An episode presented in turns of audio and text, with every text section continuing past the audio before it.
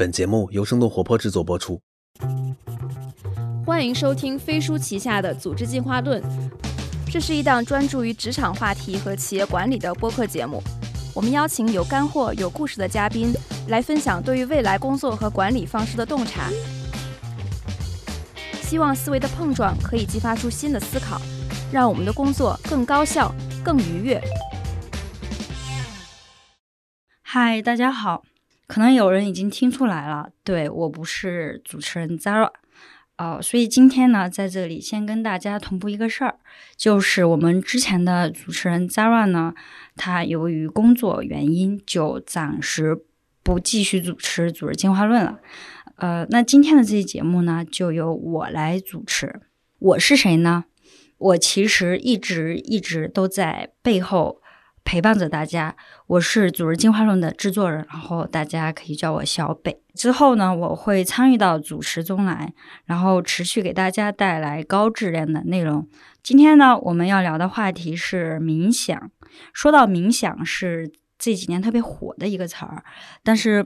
呃，我现在有很多人还是不知道冥想具体是什么，就有的人可能觉得它是呃有点玄学，然后有的人可能觉得它是一种宗教，然后可能有的人还觉得它就是一段几分钟的音频。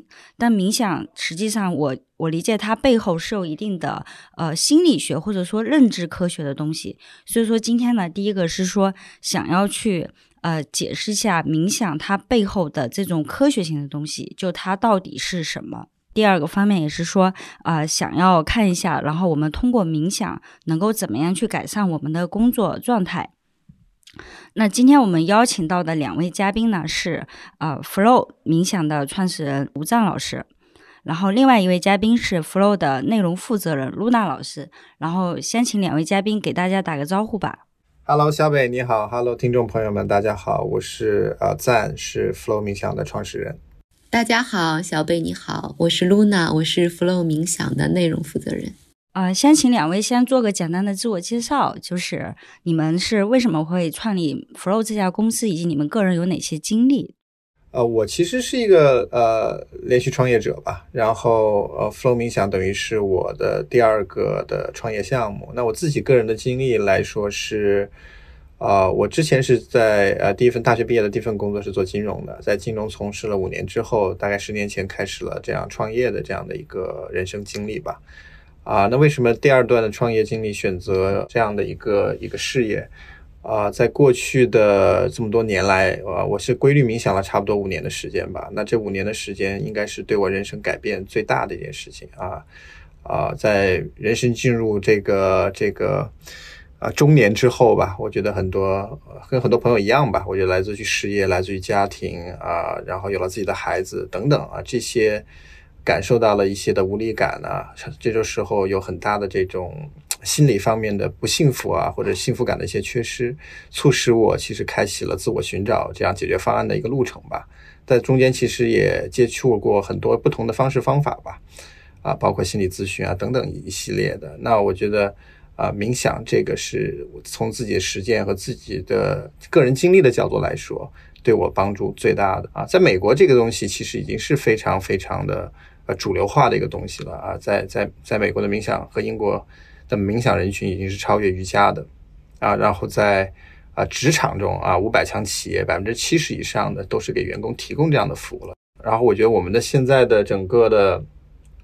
社会吧，或者经济发展也到了一个不确定性越来越高。那在这样的一个整体的这种环境之下吧，就是说向内看，排除噪音，寻找宁静和幸福感的能力，已经成为了一个核心竞争力。呃，对你刚刚的介绍中，我我我听到是说你在遭遇感觉不幸福的时候去做了心理咨询，所以说你是在心理咨询的过程中第一次接触冥想吗？呃，其实也不是，我第一次接触这个冥想是在大学的时候，我是在呃英国上的，英国和日本上的大学，然后我是大学二年级的时候，呃，就是遇到了人生第一个小小的低谷，就是我我我大学第一年这个这个玩的比较多，然后考试的时候挂科了两门，然后对我的冲击其实是非常大的。我其实我的那个室友是一个。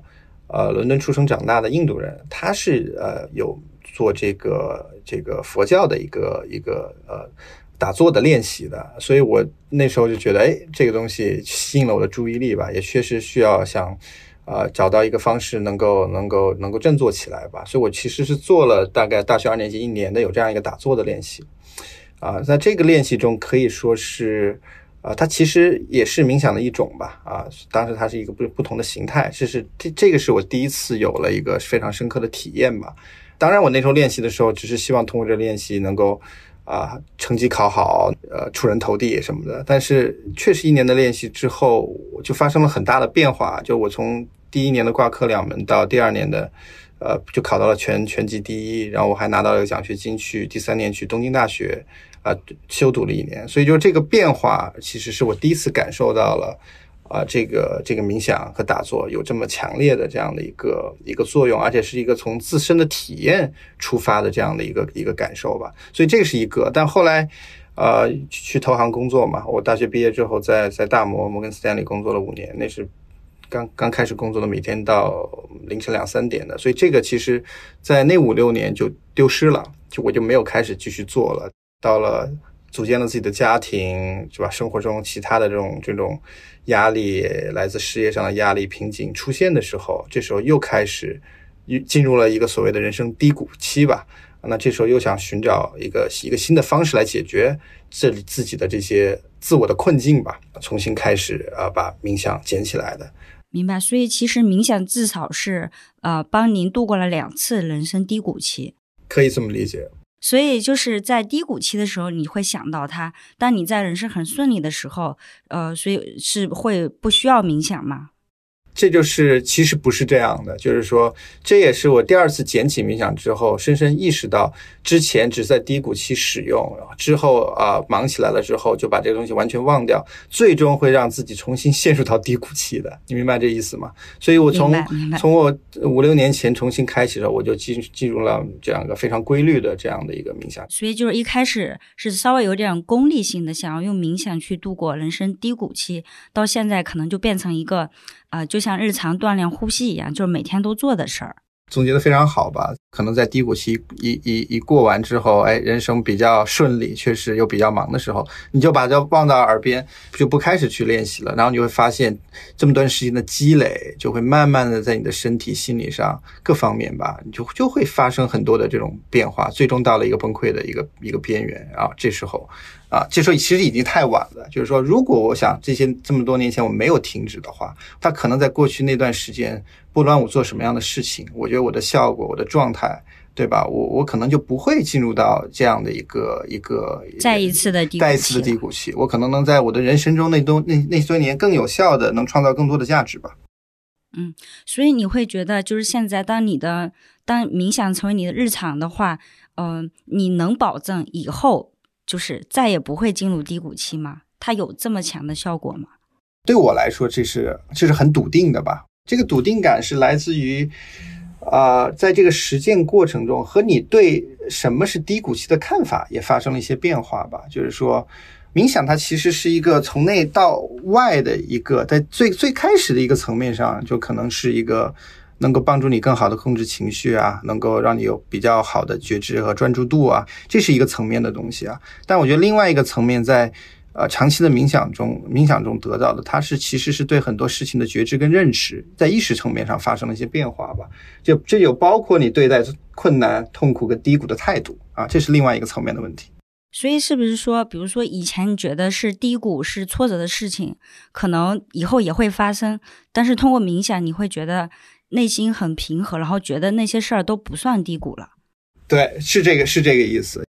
明白。反正总而言之，就是说，其实未来人生还有很多不确定性，也不知道会发生什么事情。只是说，无论什么样的事情发生的时候，你对这个事情的认知改变了，然后可能以前在你看来是很大的事情，然后以后可能都会觉得是很小的事情，就很容易去应对了。对，就是你的心力增强了，对待困难的能力增强了。那也想也想了解一下露娜老师自己的一些经历。我在加入 Flow 之前呢，啊，我的教育背景，本科、硕士和博士都是心理学方面的。然后呢，做了大概有六七年的关于心理教育、心理咨询、心理测量各种方面围绕心理学、临床心理学的工作。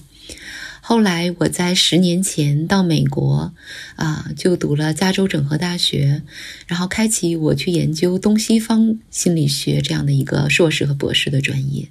所以在这个过程当中，和我的实际的呃工作经验当中，啊。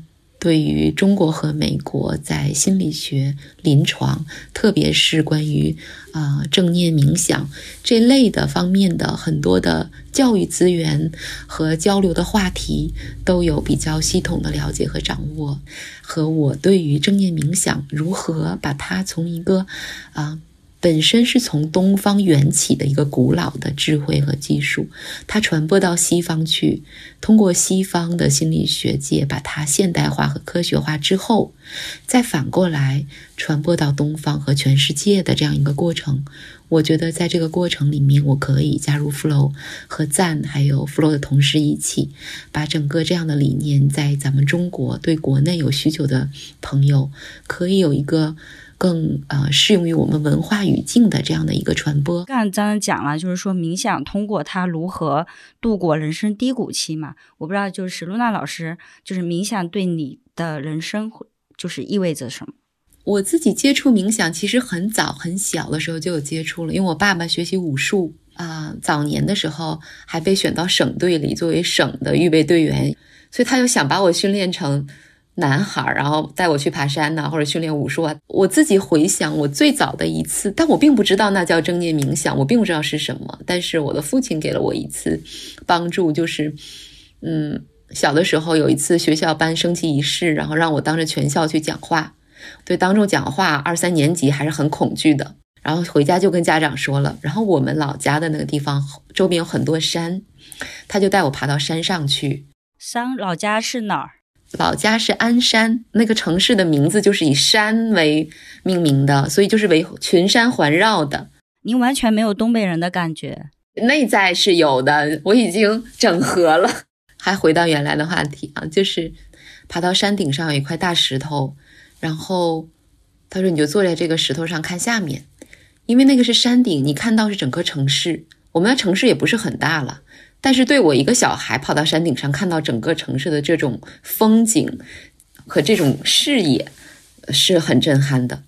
但那天坐在那上面的时候，我爸说：“你现在把眼睛闭上，你想象你的内在，整个这个城市就在你的里面，然后你去呼吸。”他就引导我去把整个城市的这种内化到我自己里面。他说：“你就把这种力量。”迁移到你要去做升旗仪式，面对操场上的同学时候，你去这样想，就好像打破了这种这个身心的体验，让我能在那一个再到一个新的现场的时候，新的情境里面，真的那个就迁移了那个力量，我的人生那就突破了一次。我还有一次跟赞的那一次，第一次有点像，就是我快高考的时候，也是其他同学都去上一些补课班。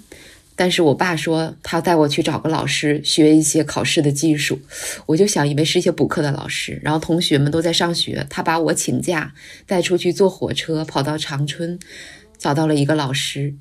这老师什么语文、数学都没教我，他要教我，他就是给我讲了一些呼吸的方法。我就跟他讲，我说我最数做数学的时候最担心，因为我好像平时都会做，然后一到考试的时候就异常紧张，我发挥不出来。我觉得数学这种东西不适合考试，我大脑我紧张，我想不出来，而且时间又在流逝，我很害怕。然后那老师就讲说，你一定要做到第一篇的时候，你就要停下来，不管你背面会不会做，不要翻篇，这时候一定要把眼睛闭上，去呼吸。有三分钟的时间呼吸，呼吸完了之后，你再翻面做第二篇儿。等第二篇做完了，你一定要停下来再呼吸，闭上眼睛。他教了我一些，现在想想其实是一些正念冥想的方式。我发现，在科从科学的角度是很有道理。它帮助我大脑去供氧，它调节我，让我在那个短时间内，我的情绪、我的神经系统。当我后来学心理学、脑科学的时候，从人的大脑的非常多分区结构，我可以去理解这样的智慧，但是。在我们八零后当年在老家高考，在那个时候我接触到了这个老师帮助我。那我后来上北京上大学了，学了心理学。在那一年，我们省只招了两个去北京学心理学的人，我就是其中一个。所以我觉得我还是蛮受益于正念冥想的，虽然那个时候完全不知道它是什么。对，所以刚开始的时候，你的你你爸爸他其实是把武术的一些东西用用，就是去教你了。所以看似很多动的后面都是有很多静的哲学存在的。正念冥想并不只是静的，这可能是你的一个误区哦。有的人是无法坐在那里静静的去做引导式和内观冥想，他就是在动态中找到了呃内在的力量。其实更多的是觉，不是说死死的在那里很安静，而是说提升你的觉察。重在觉察，这也是为什么我们说你可以在工作当中，在开会当中，在咱们现在谈话交流当中，时时刻刻去做到觉知和正念，这是冥想的目的。呃，因为刚刚你们提到，就是说创业的一些初衷嘛，然后我也很想了解一下，就是在现在中国。就是我们这个冥想的商业化环境中，就是这些创业公司都在做什么？然后，因为我了解到你们是有做一个 A P P，然后上面会有一些冥想的课程。然后我不知道，就是咱们国内除了这种，还有没有别的一些的呃创业的形态？啊，我们这 Flow 冥想是在二零二一年的八月份，我们上线我们的 APP。我们其实是想一个做一个，刚刚露娜也提到了，我觉得是一个科学专业的，能够通过冥想或者冥想家的概念啊，帮助你更好的这个这个提升心力的练习。就是我觉得冥想它核心其实就是一个脑部的脑部的运动啊，通过这些脑部的运动，就像你的身体的肌肉需要运动一样，你的头脑、你的情绪控制，它都是需要去锻炼的。那在这一块儿，我们开始进入这个这个行业之前，首先我觉得呃，心理学这块儿其实有很多的创业公司吧，包括像一些简单心理啊、易心理啊，他们更多的是从啊心理咨询的角度，那种可能更多的是。啊，当你出现了状况啊，出现了疾病之后，通过这种啊心理咨询的这种这种形态吧，啊，冥想更多的是自我的练习和自我意识的提升。第二个，它它其实。啊，是适合每一个人，就像身体锻炼一样，它并不是说你要出现进入到一个疾病的状态，或者是一个这个很严重的状态，你才能才需要的啊。当然，在我们之前也有这样的一些 A P P，但我觉得可能整个市场的成熟度，我觉得首先还没有到来吧。啊，大家对这个方面的认知还是比较比较低的。那我觉得这三年的疫情的出现，其实也大大提升或加快了大家对身心健康的觉察跟认知。啊，我觉得现在还不能说这个市场已经爆发了，但我觉得这个市场已经开始进入到成为主流化的一个前夜了吧？啊，这是我们这这个这对这个基本市场的一个判断。我我听下来是说是两种商业形态，第一种是心理咨询，就是提供的是一种咨询服务；第二种的话就是产品的形式，就是提供一个 A P P，然后你在这个 App 里面，然后可以把把冥想做一个日常的锻炼。因为想了解一下，就是像咱们这种平台的商业模式是怎样的？就是比如说是收一节课收费这样，还是说是会员什么的？以及你对就是这种冥想平台未来的商业化前景怎么看？我们其实这个 A P P 提供几种吧。第一个，我们的 A P P 是提供这种每日的练习，让你在每天的各种场景中，比如早上起来的时候、晚上睡觉前、开会前、一个重要的面试 interview 之前啊，这样的场景中来来去练习。我们通过大量的免费内容，大家能够尝试。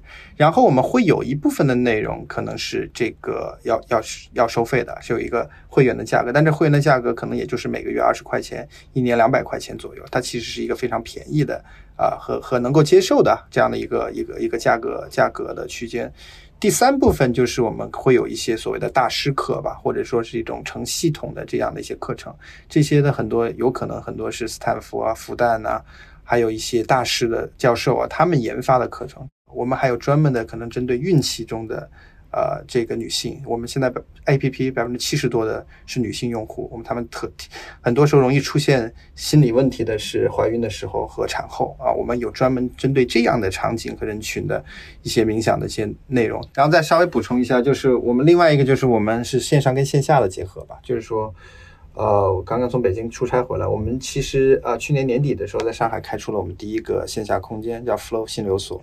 然后我们今年呃五月份、六月份的时候会在阿那亚的这个秦皇岛和乌灵山也会开出我们的这种 Retreat Center。总结来说，就是一些呃基础的内容是免费的，然后一些比如说场景性的和呃针对人群性的和一些更专业的，目前是收费的。我们还是希望能在我们的 APP 中永远保留一大部分的内容，是能够给啊很多的人免费去使用的。其实我们已经触及到很多冥想背后的科学的本质了。然后现在我想请两位总结一下，就是冥想它的本质到底是什么？我我说一说吧。这个我觉得 Luna 可以从一个更加我觉得这个专业和学术的角度去解释。我作为一个练习者，五年归于练习者，我的更多是从体会层面的理解吧。啊，我觉得冥想对我来说就就像是一个身体需要锻炼肌肉一样，我们的大脑、我们的我们的情绪控制能力、我们的专注度的能力都是需要练习的啊。所以冥想长期的冥想练习是确实能够改变大脑结构的。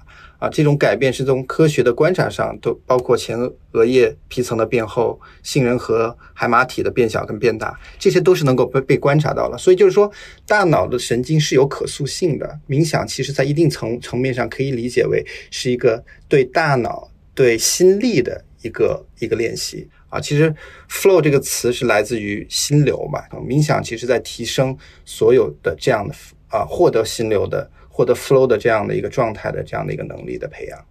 嗯，刚才赞提到了一个非常重要的一个词，就是说大脑是可塑的。就是为什么正念冥想这个东西能够普及，那就是说它对我们脑的影响里面有一个最重要的，就是叫 neuroplasticity，也就是一个神经元可塑性的一个东西。十几年前人们不知道这一点，认为说人的大脑只有到二十一岁以后。就固定了，就不会再生长了。然后后来发明发现了这个 neuroplasticity，才有了复原力这种词汇。这个复原力指的就是说，神经脑神经之间里面，二十一岁以后会一直生长，一直到我们离开这个世界，七十、八十、九十还可以一直生长。为什么叫复原力？就是因为什么？赞说啊，我练了冥想之后，我再经历这些痛苦。我就不觉得是我灵魂的暗夜了，因为它大脑里的神经元可塑性的这个部分加厚了，再增长，就是透过冥想可以增长这个部分，用非常非常多禅修，特别是僧人的大脑去做研究，他们的这个部分要比一般人要更强和更厚一些。就是就像我们通过锻炼身体，让我们的啊，比如说肌肉啊，或者说身体发生一些改变。然后冥想是通过锻炼大脑，让我们的大脑变得更健康。对，我觉得这是一个非常好的一个比喻的一个解释吧。对，想听露娜老师更专，就是更加从专业方面的解释。我们福禄特别倡导的说是向内看啊，希望你内在有光。黑格尔曾经说过，就是人的心哦是一扇门，当你往外推的时候，永远推不开。当你向内推，轻轻一推就开了。那么我们知道要向内看、向内求，那怎么做呢？正念冥想是一个啊很多很多种方法中的一个，已经被历史、被非常多的人和事实和科学去证明，向内可以轻推打开我们的一个方法。那么我们知道非常多的名人、明星、科技大佬，他们的时间可能非常的宝贵。那么他为什么每一天还要抽出时间去做？最近我看了一个视频，很有意思。香奈儿有一个有六年没有总裁了。然后最近有一个最新的一个总裁上任，是个女士，印度人。这个香奈儿的最新的总裁，她每一天早上一定要做二十分钟冥想。但我有时候就在想，就是这样的人，他的时间那么宝贵，是什么让他做这样的一个决定？他们取得这样的成就有很多的原因，但我想他们掌握了一种内在了解和呃。就是不能说掌控自己，但是很好的去管理自己的方式。也就是说，我们一般的人有一个想法，我们能不能够做到？我不想，做不到。很难，就是说没有这种定力。我被一种情绪驱动，我能不能做到让这种情绪停下来？做不到。也就是我们大量的时候都在以一种自动驾驶的模式在生活，就是我们的情绪、我们的意识不断的涌动和流动，只不过是你意识到和没有意识到。那么正念冥想最大的一个好处之一，第一点就是去改变我们这种内在自动驾驶的模式。让我们去觉知觉察，让我们知道里面一直情绪和念头不断的在涌动和流动，而且我们和这种情绪和念头之间会产生一定微微的距离，然后你对这种情绪和念头甚至会开始有一种微微的控制。随着你练习的加深，你慢慢你会发现你里面的空间越来越打开，然后进而会影响到你的工作的情绪。专注力，还有你的这种啊创造力，你在更多的练习，你慢慢发发现它可能会影响到你的关系。当你对自己内在世界的清晰度越来越高的时候，透过冥想，那么你会进而自己情绪升起来，再可以让它降下来。所以，改变我们的内在自动驾驶模式，让我们向内觉察，提升我们的专注力、创造力。打开你里面的空间，还可以帮助你创造更好的人际关系。这就是啊，做正念冥想对我们的帮助。那天有一个老师说了一句话，他说：“如果现在有一颗药丸，可以给你刚才这三件事，你会不会吃？”大家都说会吃。老师说：“那这颗药丸就是正念冥想和有氧运动。”啊，对，总而言之就是说，它是打开自我内在的一扇门，呃，或者说它是就是。你比如说，你把内在比成一个河流，然后冥想就像一个船，可以，你可以坐这个船到你这个自我河流的任何一个地方。嗯，你的比喻很美，也很恰当，我喜欢你这个比喻。嗯，是这样的。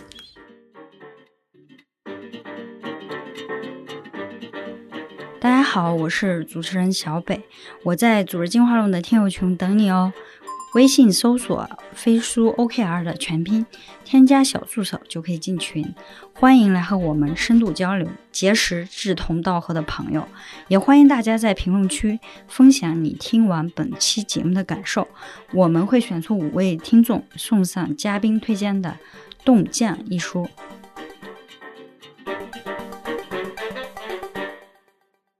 啊，那我们。进入到下半场，就是扯到工作上来。对，呃，因为那个《组织进化论》它更多是一是一档那个职场和工作类的播客嘛，所以其实接下来想和两位探讨一下，就是通过冥想怎么可以改善我们的工作状态。我自己吧，就先说我自己，因为就是在公司工作，对吧？因为经常需要跟人协同，但实际上我是做内容的，我很需要专注，但是就实在是被周围的环境啊，就这个注意力完全被周围环境拉扯的很分散。说实话，我真的想知道，就是这样的情况下，我怎么能够提升我的专注力？我我们就这些情绪。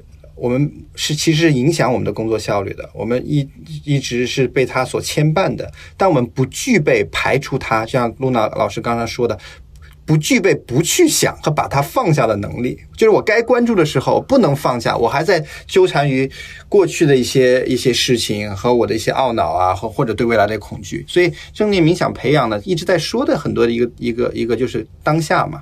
就是说，当下就是说，当你真正在当下的时候，你在情绪上是不内耗的。但是，怎么样有培养这种能够活在当下、能够专注的于当下的这样的一个能力？它是就是需要这个这个冥想的练习。所以，在冥想的很多练习时候，比如以呼吸为一个一个锚点，对吧？它这个练习的过程，很多时候就是当你的思绪飞出去的时候，你重新回到呼吸上。你刚开始练的时候，可能五分钟的时间，你的思绪要。飞出去一百次，对吧？但你每次飞出去，你觉察到到把它拉回来，这个过程就像在锻炼一块肌肉。当你做的时间足够长的时候，你就会发现，哎，你慢慢思绪飞出去的时间越来越短，对吧？次数越来越少。在这样的过程中，你就体会到了你对自己情绪的觉察能力和控制能力，其实在加强。呃，我理解了。就比如说这样，就比如说我刚开完一个很吵的会，就大家各种讨论。那这样，我刚开完会，我的思绪肯定是非常乱的，对吧？但是接下来我就需要做一个需要非常沉静专注的去写一个东西，或者 anyway，呃，那这种情况下，我是不是可以在写这个东西之前，我先冥想几分钟？对，就会对有帮助。是，如果在你想重新进入到一个好的状态，对吧？停下来冥想两三分钟，甚至更简单的数二十次呼吸，你就能够更更好的平静心情，更好的、更专注的进入到下一段这个工作中间来。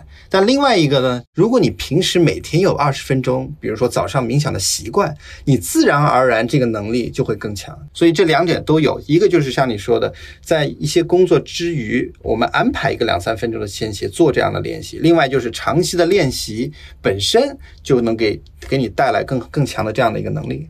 明白，所以就是说，对于这种比如说经常需要在呃，比如说开会，然后同时又需要专注之间两种状态之间切换的人来说，这两种方式是能够啊、很好的帮他提升专注力的。是的，那比如说我在开完会之后，我要冥想三分钟，但可能我刚冥想了二十秒，我就因为可能刚刚的会实在是太太吵了，然后呃我可能还在想会议中的事儿，那我意识到的时候，我再拉回来，然后我又跑了，我再拉回来，是不是组件多了之后就这个思绪就不乱跑了？对，就是就是就是很多人有一个误区吧，认为说我不适合冥想。很多人，我的很多一些朋友刚才说啊，我试过冥想，我这我不适合，我一坐下来，我这个三分钟都坐不住啊。首先就是说，没有什么是一个好的冥想，就刚开始的每个人他思绪都是往外跑的，对吧？所以从一定角度上。他所谓的不适合冥想，就是你思绪经常跑，就说明你更要做冥想和专注的练习，对吧？他你越容易飞出去，拉回来这个过程就是一个训练的过程。你可以这么去理解，并不是说一个冥想十分钟你毫无思绪啊，这个首先是很难达到的，很多人常年做了很多年都不一定达到。但是思绪很多的一个冥想练习，不代表不是它是一个不成功的冥想练习。所以说还有两个问题，第一个就是说，比如说有的人他冥想了两次，他发现自己还是没有办法控制啊，他就放弃了。所以我想知道，就是多久能够有效果？七天的时间，每个人其实都会对这个东西有一个发自从身体和意识上的这样的一个体验吧，会会感觉到不同。第二个就是说，真正好的，就是你刚刚说，虽然说没有一个就是标准定义的好的明显状态，但是我在说，比如说像你们经历了这么多之后，在明显的时候是能够做到百分之百的专注吗？啊、我是不行啊，可能可能有什么大师可以啊。刚刚就是说，如果我们思绪呃乱飞的时候，我们要把它拉回来。然后我听到这样刚刚说是以呼吸为锚点，所以说是把这个思绪拉回到专注于呼吸上来，对吧？对，呼吸是一个比较常用的一个在冥想中的一个锚点，锚点，锚点就是一个 anchor。但还有其他的，比如说身体的感受，身体的感受也可以是一个锚点。所以有时有的冥想，我们的冥想练习中是有提到，呃，身体扫描的。就比如你感受到你现在的双手，感受你的头皮，这个也是一个锚点啊。它其实就是一个专注的点。锚点选择什么是可以根据每个人自己觉得哪个是更他适合他的锚点。呼吸是一个比较比较多选择的，但还有一些锚点，比如说听，你就关注声音，对吧？当你安静下来，真正去听的时候，你会发现它很多声音啊，那是这个声音就可以成为你关注力的一个锚点，或者说是有些人会会念咒语或者 mantra。阿弥陀佛也是一个一个 mantra，那就在不停的念的过程中，你把它作为你注意力的一个锚点。另外就是。因为我们在工作中嘛，就是会有很多艰难的沟通场景。我不知道，就是说冥想能否帮助我们在工作中更好的去进行一个沟通。比如说，因为样现在也是就是创业嘛，相信你跟投资人啊、跟员工啊有很多艰难的沟通场景。我不知道，就是是不是可以结合你自己的亲身经历去讲。对我，我最近去美国，其实也做了一个七天的一个一个闭门的学习吧。其中有有一部分的课程，其实讲的就是觉知，带着觉知的沟通啊，非暴力沟通，但和觉知相在一起的。就是核心的观点，其实就是说，沟通的本质其实不是结果导向，而是为了连接。就是说，我们其实大家都知道，人际关系、亲密关系是幸福感最重要的来源，不是金钱啊。这种哈佛很多的心理学院都是都是做了研究，在职场中间，比如同事之间的关系、上下级的关系都是非常重要。这不只是对于自身的幸福感和情绪上的益处，也对整个组织的效率和组织的成功是非常非常重要的。不管是对个人还是对公司和和和组织都是非常非常重要的。但是，就是非暴力沟通有他自己的方法论了。但是，核心的其实为什么它又跟冥想结合在一起呢？就是说，有效的沟通的核心是为了连接，而不是结果。但是，你要有这方面的认知，需要你在认知层面上是有是需要有突破的。这个怎么理解？因为，因为我觉得大多数工作场景中，我去沟通就是会有，说实话，就是非常明确的想要一个结果，所以就产生了很多沟通的困难呢。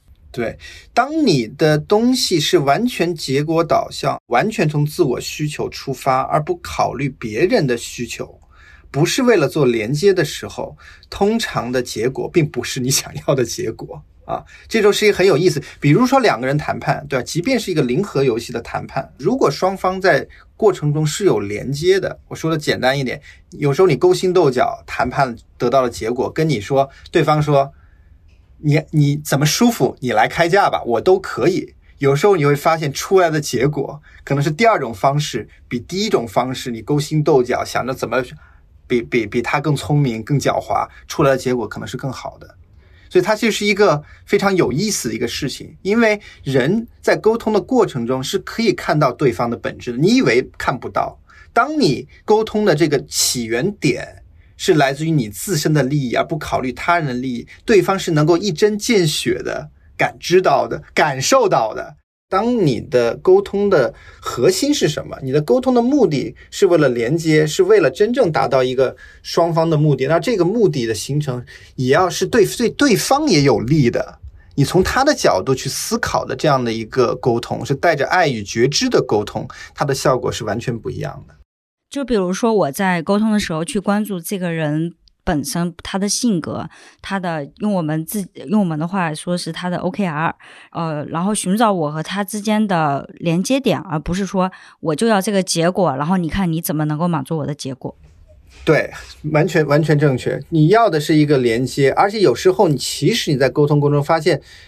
你你其实并不是一定要那个结果，你是为了达到一个共同目的，在一个有连接的沟通过程中，可能最后得出的结果并不是你本来想要的路径，可能有一个更好、更优的一个结果。明白？但这个跟冥想的关系是什么？对，就是你能不能建立这个连接，就是你能够觉察和连接的这个这个能力，就包括就是说你你有对结果不执着的能力，和对很多事情不带评价的这种能力。小北是这样的：当我们进到一个谈话当中，要结果，其实就不当下了。这就是跟正念冥想的一个关系之一。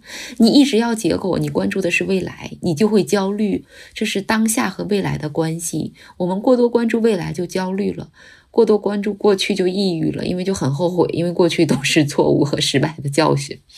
当下这一点，还有一个很重要，就是说看到啊，知道了，但怎么做不到？这里面有一个很大的原因在于情绪。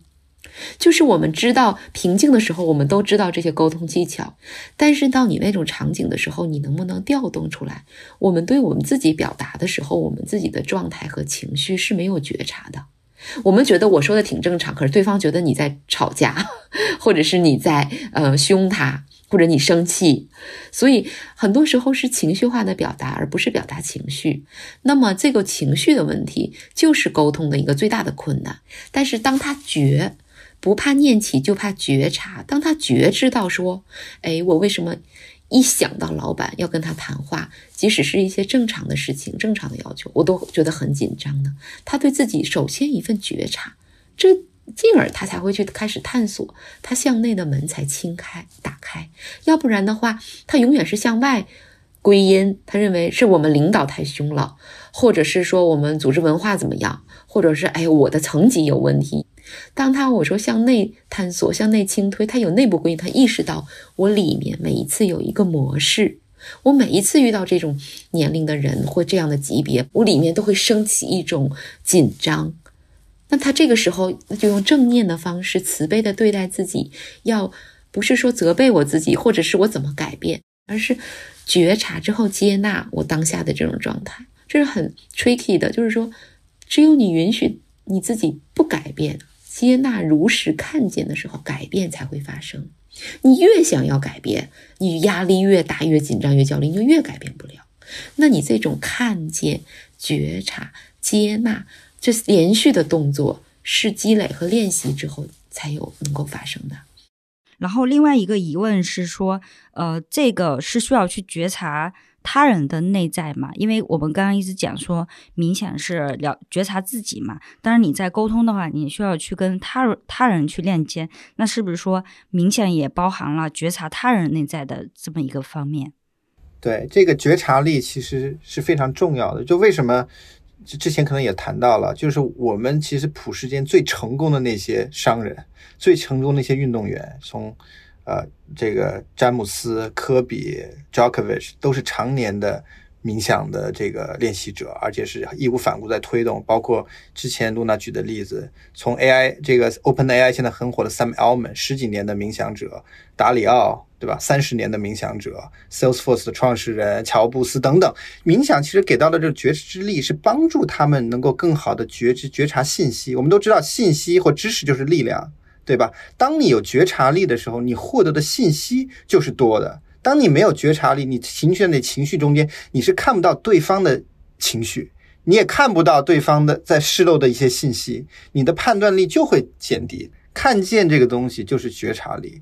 当你的意识觉察力提高了，你同样在生活中间，你听到、听见的、看见的、觉察的东西多了，你的信息量多了，你就能做更有效的。decision，所以我想说的，首先觉察力不只是对自己，也是对整个环境的一个觉察。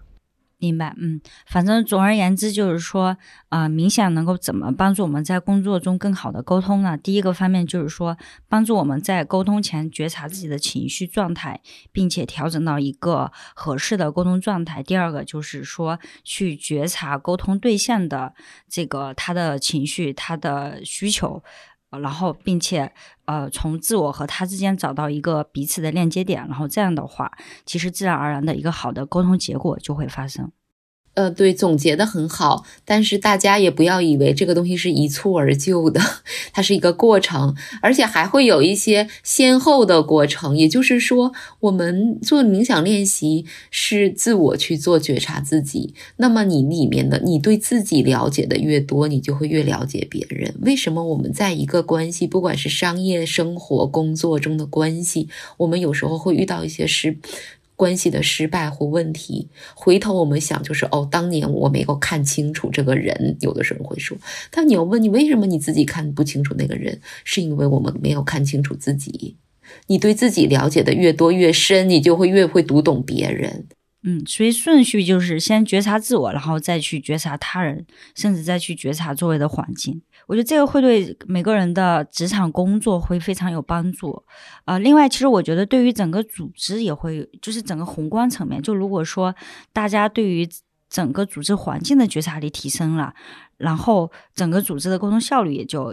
也会很高。当然，这就是为什么很多企业都在做全员的这种正念冥想的练习。特别美国很多大公司，特别是科技公司，在旧金山湾区，它有的公司整个楼每一层都有冥想的房间。所以你们会有这种 to B 服务吗？有的，比如像。一些在这方面觉知比较高的企业啊，可能呃现在还是以外企为主啊，比如像 Burberry，我们是帮他们中国的所有员工，他们都呃为他们员工购买了我们的 APP 的呃这个年卡的服务，他们才可以用。同时，我们每周也会去到他们公司做一个呃冥想的一个小时的工作坊啊，还有像交音施罗德啊，还有很多 LVMH 集团下面的，包括谷歌、汇丰银行，我们都在帮他们做。总之就是，不仅可以帮助个人在职场中更好的沟通，还能帮助整个组织，呃，提升组织的效率。对我们去年年底，我们自己的公司的团建就是做了正念领导力和有觉知的沟通。就是说，我们也发现这是员工其实最受益、最感动。这个团建做完之后，整个公司的凝聚力和大家对这些方面的认知达成了一体，就使整个公司的沟通效率有了非常大的一个提升。补充一下 Luna 所说的，就是说冥想或者正念，它是一个很基础的东西，所以我我我想说，就是说它是一个冥想家的一个一个概念。比如说这个只是一个内观的一个正念冥想，它其实本身。并没有很多知识性的告诉你怎么去做沟通的这些技巧。举这个例子，但是在我们的一个正念领导力的课程中间，它是基于冥想之前提到了这样的一些觉察力、不评判的能力、non-attachment 的能力和关注的能力。这是在一个冥想中。你能够去体会到或或建立的一些能力范围，再加上领导力，就这是一个正念领导力的课程，它其中就是有一些领导力、觉知的沟通这些的课程和知识放在里面了。它其实就整体能解决很多我们在职场中遇到的一些问题。它是一个超越冥想，但是在冥想的基础上又叠加的一些一些一些课程。这也是 Flow Academy 或 Flow 学院正在打造的课程。回应小北刚才你说的，就是说具体到。跟人际之间，我们其实现在每个月都有做企业冥想周，就是给很多组织和企业做的时候，我们除了每一天他们这一周里的打卡练冥想本身，我们还会配合各种方面，像刚才赞提到的这种主题的直播讲解，把冥想和职场的沟通、冥想和呃职场中的一些专注力、工作效率问题，还有冥想就是冥正念冥想带来的意。益处怎么在工作场景中去用？我们会请不同的导师在企业冥想周这个呃活动里面给大家分享，你怎么能离开坐垫和瑜伽垫以后进入滚滚红尘当中，你还能迁移到你的情境中？这个就是我们啊做的一些课程。因为我们的这个冥想周是完全免费的，然后其实就是公益的，就是希望能够很多的组织或者这些 HR 还有一些员工感兴趣的可以参与到里面来。我们团队能邀请你们来帮我们做吗？可以啊，可以啊，你们可以。好的，好的，后续聊。还有一个就是说，开会嘛，也是工作中非常非常常见的一个场景，当然往往就是会议效率会很低。然后我不知道是不是说冥想也会帮助大家更加的聚焦于会议的讨论主题，然后帮助提升会议效率。对，其实我们现在也在开发一些这个职场情景的一些冥想练习吧。就是我们其实，在谷歌他们都有这个练习，就是每次在开会前，我们都花会花一到三分钟的时间，先做一个冥想的练习。然后我们的 A P P 其实你打开，只要播放就可以了。啊，那这个其实是挺重要的，因为很多时候大家进入到会议的时候，其实。其实人到了，心和脑都还没有到这里来，对吧？他们你可能大家都是有的在手机上想着现在正在做的事儿，或者上个会议，或者等等的东西，大家并没有进入到一个开会的一个状态里面来。但是一个一到三分钟的一个冥想，就很容易就把我们的整个心平静下来了，让我们进入到一个更好的一个。呃，flow 的或者心流的这样状态，或接近这样的一个状态吧。一到三分钟的时间其实是很短的，但我觉得它对这次会议产生的这种效率上的提升是非常非常大的，所以我们一直在用，也认为是一个非常非常好的方法。所以说，其实就像我们开头条呃聊的，比如说你开完一个很吵的会，然后坐下来通过冥想去做安静的事儿一样，然后也是可以通过开会前冥想，把你从别的状态，然后拉回到一个会议的状态。对，让大家调频，调频到同频，然后更聚焦。所以说我总结一下，就是说，其实冥想并不是大家想象的，一定是说要在家，或者说一定要去一个安静的地方打坐，而是说随时随地的在你的工位上，然后在你开会前就可以随时随地的冥想。对我现在那个呃，有时候这个我我我每天都会用我 A 我们的 A P P 里面的那个每日冥想，有时候我是在家里做，还有很多时候我就是在在在在坐车的时候戴着耳机听。对。甚至不一定都要闭着眼睛做，有的时候睁着眼睛也可以做。我是觉得给飞书提个意见啊，就是我们其实全全部公司都用飞书，我觉得是确实在提升效率上是非常好的一个一个一个 A P P。我就结合我们之前谈到的，我觉得如果在开会的中间有这样的一个按钮啊，能够让大家开会的时候。有一个语音引导，让大家做一个一分钟或者三分钟，你可以选一分钟或者三分钟。以后我们的 A P P 可以有这样的一个功能，可以跟飞书做一个合作。那大家在开会前可以选择有这样的一分钟的一个啊，先从一个冥想开始，再进入到会议环节的这样的一个过程。嗯，是好好有趣的角度，我回头把这个建议传达给我们的产品经理。呃，最后一个环节是我们组织进化的一个常规环节，就是辛苦两位嘉宾给听众推荐一本书，然后可以是冥想相关的，也可以是别的。呃，冥想或者正念是有蛮多的书籍的啊。如果我说两本吧，一个是《洞见》啊，这本书。虽然更多讲的是这个一个从科学的角度去去理解啊佛学，但同时中间有很多是跟正念冥想相关的一些内容。另外就是 flow，就是心流，也是我们这个公司的名字的来源。这是一个非常经典的呃这个关于呃积极心理学的一个一个一个数据。米哈里面在里面第一个提出了 flow 或者是心流的这样的一个概念。那这个基本上这个概念就是。我们很多人都会有过，就是一个心无旁骛的、完全专注的这个状态。那这书想阐述的就是说，心流的状态就是幸福的来源。同时，这样的一个一个状态也是我们最专注和我们的效率最高的一个状态。我觉得关于冥想的两本书，其实我心里想到的也是赞想的推荐的这两本呢。我觉得也是，呃，我们很多身边的朋友、同事，大家公认的。啊，真的很棒的一些入门书。嗯，那我推荐一本不是冥想的书吧？我觉得可能对我在做自我探索和内在成长过程中很有帮助的一本书。一本书叫《懂得爱》，它其实讲的是关系，不仅仅是亲密关系。他是两个心理学家，他们决定两个男人，但他们并不是什么特别的性的关系，就是两个朋友，他们决定在一起亲密的生活。而真正的亲密是内心之间的亲密，可以彼此去敞开，允许自己暴露脆弱和自己的真实想法的这种真实的亲密。然后他们通过这种真实亲密的相处，探索出了。在真实的亲密这种关系当中，人们会经历的四个阶段，也就是会经历了一个啊甜蜜期，进而进入到权力争夺期，然后会有一个整合期。权力争夺之后，修复的整合期，然后再有一个新的创造期，然后像一年四季一样去轮回，再进入到可能甜蜜期，进而螺旋上升，还会有权力争夺期。那么我们人活在这个世间，我们去自我探索也好，修行也好，因为我们就不是出世的，是入世的，在工作和生活当中，不仅仅是呃亲密伴侣关系。商业的合作关系、同事之间的关系，只要是稍微你值得投入的和长期的关系，都要去经历这样四个阶段。我觉得，当学习和了解了这种四个阶段，我们就不仅是希望去爱和被爱，而更多是懂得如何去爱。我觉得这个书对我影响很大，我曾经买过很多本送人。嗯，好，那现在的话，我们也聊了这么久，咱们三个一起做一个一两分钟的冥想。我觉得用我们的 A P P 吧，带着大家进入到一个呃，一尝试一次冥想。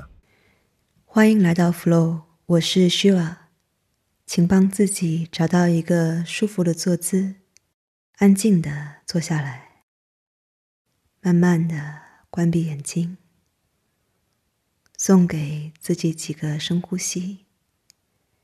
顺着你的下一个呼气，放松你的肩膀，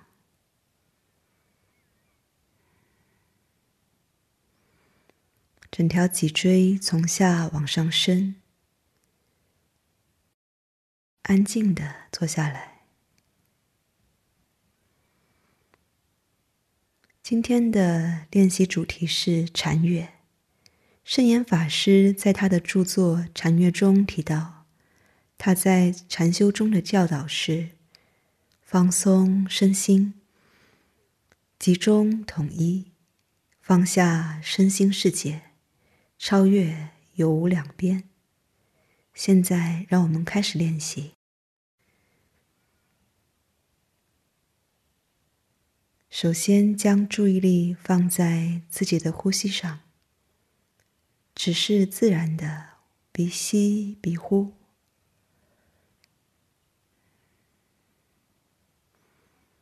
看看气息是怎么样从鼻腔进入到身体，呼气的时候，身体慢慢的沉静下来，松弛下来，将你的身心世界都放下，所有的意念活动都请让它来，随它去。不论刚才你从哪来，之后还要去哪，就让这个时间纯粹的只属于练习，专注于当下。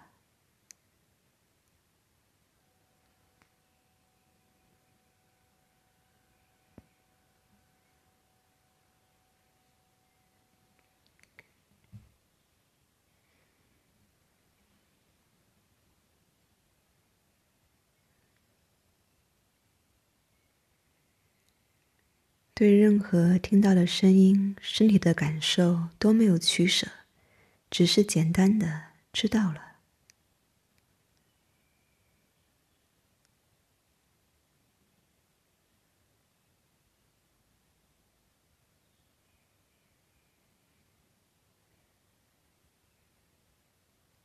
现在做一个深吸气、呼气，这里是 flow。愿你照见内在的光明。好的，那今天我们就聊到这里。谢谢赞和露娜老师，就是收获真的是非常多。然后也希望，就是呃，如果大家觉得呃想要改改善自己一些工作状态的话，也可以就是立马行动起来，通过冥想去改变自己的工作状态。嗯，好，谢谢两位，谢谢小北，谢谢小北，谢谢。啊，拜拜，拜拜。本期的组织进化论就到这里。如果你喜欢这档节目，欢迎转发给身边感兴趣的朋友。我们也期待你在节目下方的精彩留言，同时也邀请大家加入我们的听友群，请添加我们的小助手为好友，微信号是飞书 OKR 的全拼。在这里，你可以跟我们深度交流，结识志同道合的朋友。也欢迎大家关注飞书的微信公众号，或者访问飞书官网飞书点 cn。感谢大家的收听，我们下期再见。